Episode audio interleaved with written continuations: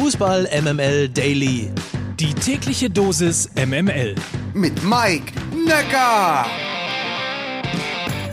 Guten Morgen alle zusammen. Heute ist Mittwoch, der 13. Januar. Das hier ist der Fußball MML Daily, der täglich subjektiv ausgesuchte News Service aus dem Hause Fußball MML täglich subjektiv ausgesucht. Das habe ich ja gesagt. Gestern war sowas wie ein echter saure Gurkentag. Sour Pickles Day, wie der Engländer sagt.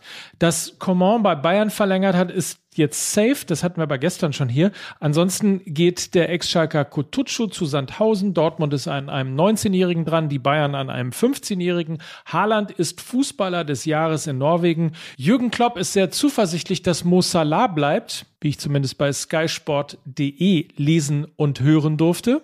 I know that Mo wants to stay. We want Mo to stay. Ich weiß, dass Mo bleiben will. Wir wollen, dass Mo bleibt. Das ist der Punkt, an dem wir stehen. Die Dinge kosten Zeit, das kann ich nicht ändern. Aber ich denke, es ist alles auf dem richtigen Weg. Mehr kann ich dazu nicht sagen. Nothing else to say. Ich bin sehr positiv, aber ich denke, es macht keinen Sinn, dass du für die Fans sprichst. Die sind sicherlich nicht so nervös wie du. Sie kennen den Verein sehr lange und die Leute, die sich damit beschäftigen. Das machen sie schon sehr lange. Das sollte uns positiv stimmen. Aber solange nichts finalisiert ist, kann ich dazu nichts sagen. Aber wir haben sehr, sehr gute Gespräche. Good conversations. That's what I can say.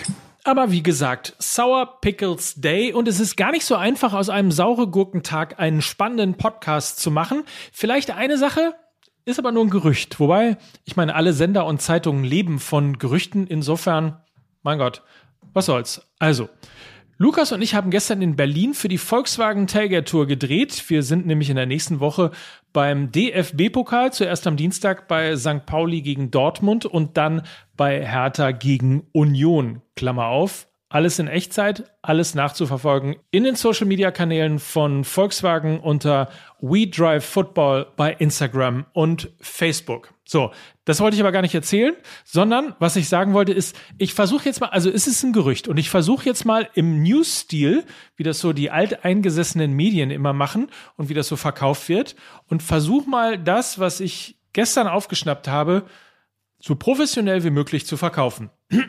also, Kovac sagt wohl härter ab. Wie Fußball MML aus gut unterrichteten Kreisen erfahren hat, steht Wunschkandidat Nico Kovac im Sommer als Nachfolger von Taifun Korkut auf der Trainerbank von Bundesligist Hertha BSC nicht zur Verfügung.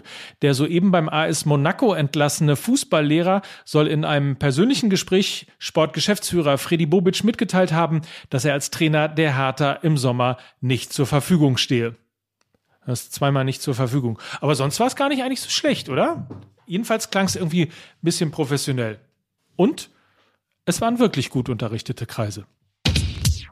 Roberto Carlos, der Mann mit den Oberschenkeln eines Radprofis, will wieder Fußball spielen. 2015 hatte er als Ex-Spieler von Real Madrid ja seine Karriere beendet. Nun will er die Schuhe wieder schnüren und dazu kann man ihn auch noch ersteigern. Zumindest in England und nur für den guten Zweck, versteht sich.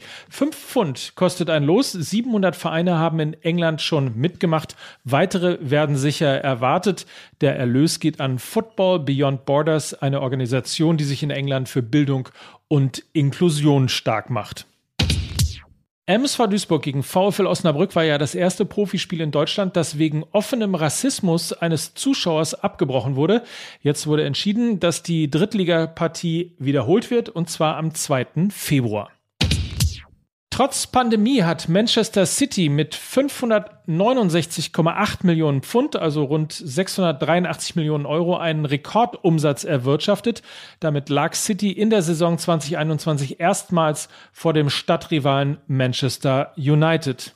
Und apropos Manchester United, hier noch das Zitat des Tages. Und das kommt von Eric Cantona und ist aus der Daily Mail. Um ehrlich zu sein, interessiere ich mich für die nächste WM, die für mich keine echte WM ist, nicht. Ich persönlich werde es nicht anschauen. Ich verstehe, dass Fußball ein Geschäft ist, aber ich dachte, es wäre der einzige Platz, an dem jeder eine Chance haben könnte. Das also Erik Cantona und das war's. Ich finde irgendwie trotz saurer Gurkenzeit beziehungsweise saurem Gurkentag so ganz unspannend war das jetzt auch nicht, oder? Und wenn doch, dann freut euch auf morgen. Dann geht's bestimmt wieder ab. Das war's. Habt einen feinen Tag. Bis dann. Mike Nöcker, für Fußball MML.